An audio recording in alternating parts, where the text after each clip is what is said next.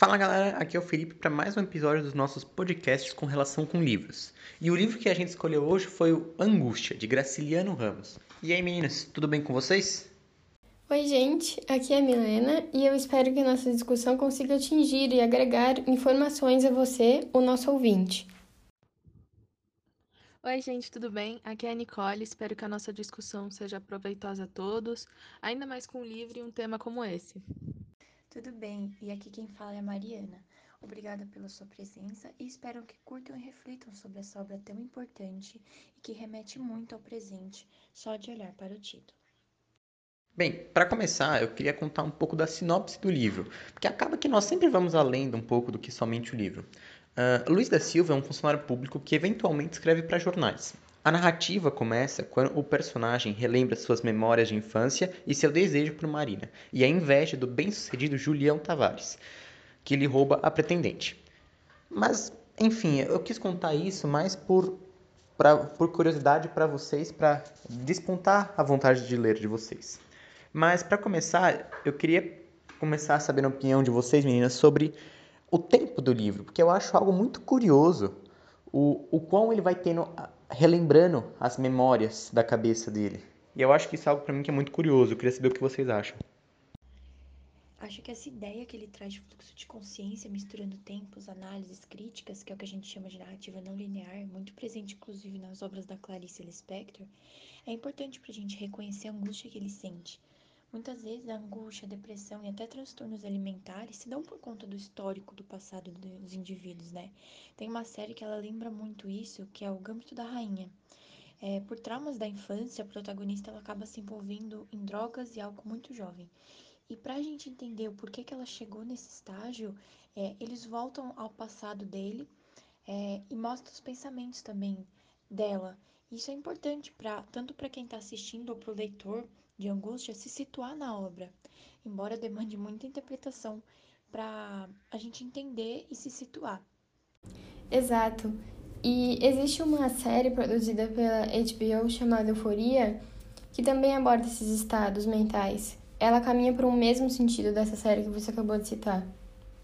E esse assunto de estado mental que ela discute até serviram de base para uma música chamada Rue, da cantora Gurn Red, em algumas passagens da música, frases como Can't trust my mind, such a liar, can carry the weight, o que traduzindo para o português seria como Eu não posso confiar na minha mente, não posso carregar este peso.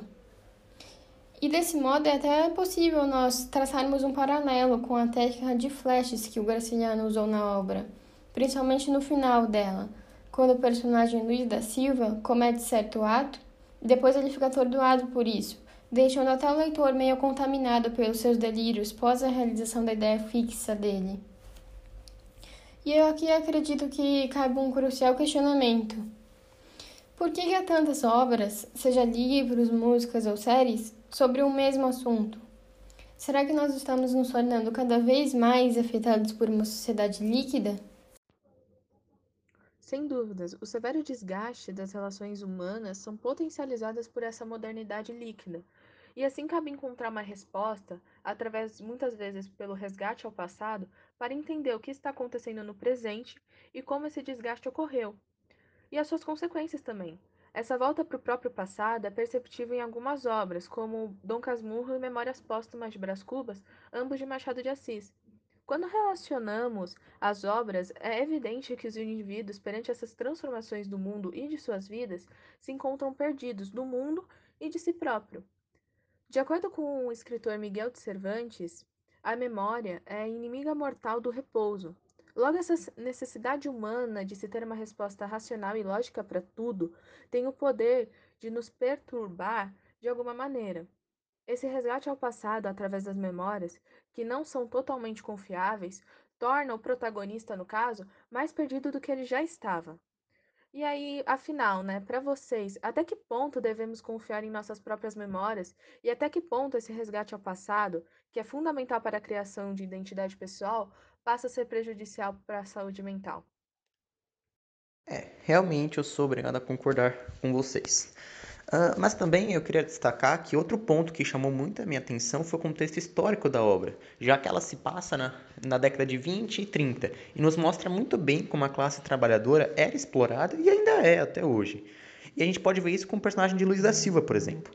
Uh, eu queria perguntar se para vocês ficou tão claro quanto para mim que ele quis mostrar isso ou se ficou de uma forma mais subjetiva. É, esse ponto não foi o que mais me chamou a atenção enquanto eu li a obra, mas se você parar para analisar, faz muito sentido. Porque o personagem Luiz da Silva relata em vários momentos a desvalorização do trabalhador, deixando muito bem clara essa ideia para o leitor. E atualmente, nós vemos isso em abundância com as plataformas de compra virtual. O Mercado Livre é um exemplo disso, porque essa plataforma não possui um código que põe limite entre o empregado e o empregador fazendo com que o empregador, que no caso é a plataforma, exija qualquer coisa do empregado. Por exemplo, não há uma fronteira entre o horário de trabalho e o de descanso do trabalhador, já que nós estamos nos conectados ao mundo virtual o tempo inteiro. Isso acaba ferindo o empregado, que passa a trabalhar cada vez mais e que se vê diante de uma exploração que ele não pode se rebelar, porque ele depende desse trabalho para viver. E aí o resultado disso é muitas vezes a angústia do trabalhador, que faz surgir outros efeitos, como por exemplo o efeito Blasé, que está cada vez mais presente no nosso mundo contemporâneo. Para mim não ficou tão claro não, porque eu acredito que seja um objetivo mais secundário da obra. Mas eu concordo com vocês, porque muita gente até hoje é explorada e muitas vezes sem saber. E com isso eu volto até puxar que isso é culpa muito da alienação do país e também um pouco da educação, né?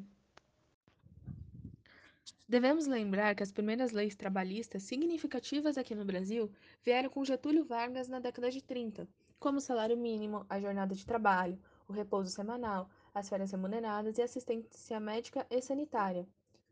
Porém, até hoje, ainda há classes que reivindicam direitos básicos.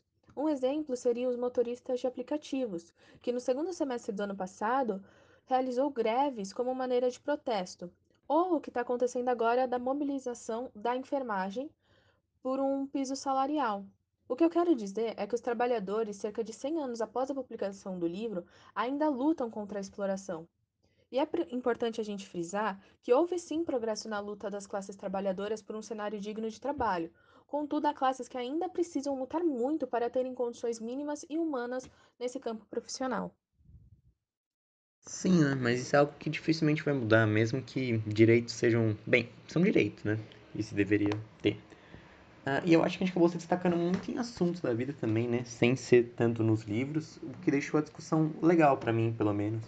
E eu queria perguntar o que vocês ouvintes acharam pedir, e também pedir para vocês deixarem a opinião de vocês nos comentários para a gente conseguir trazer um podcast melhor e saber se, tá, se vocês estão gostando do conteúdo.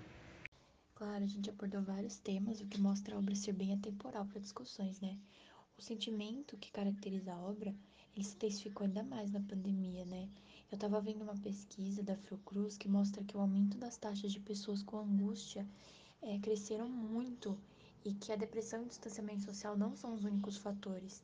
Eu não sabia e não achava que era tão grande, mas os aspectos econômicos que estão piorando no Brasil são fortes influenciadores desse sentimento.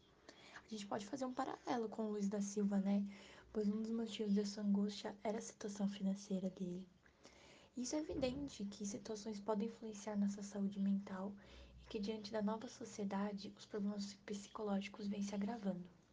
Então, aqui eu encerro os meus comentários sobre a obra e espero que tenham refletido. Deixo as palavras para as meninas que finalizarão nossa discussão. Obrigada. O Graciliano nos mostra que cada dia temos novas lutas travadas, seja com o mundo ou contra nós mesmos. Logo, a importância da resiliência frente às adversidades da vida. Espero que tenham gostado do nosso podcast e até a próxima! E eu gostaria de complementar que a vida é como se nós ficássemos nos equilibrando entre escolhas e consequências, e que nesse pêndulo é necessário arriscar-se ao novo e saber lidar de forma exitosa, seja com o alcance do esperado, seja com o alcance do inesperado. E aqui eu encerro nossa discussão, que eu espero que tenha sido agradável, deixando uma frase de um filósofo dinamarquês Kierkegaard, para podermos refletir um pouco mais. Arriscar-se é perder o equilíbrio por um tempo, mas não arriscar-se é perder-se a si mesmo para sempre.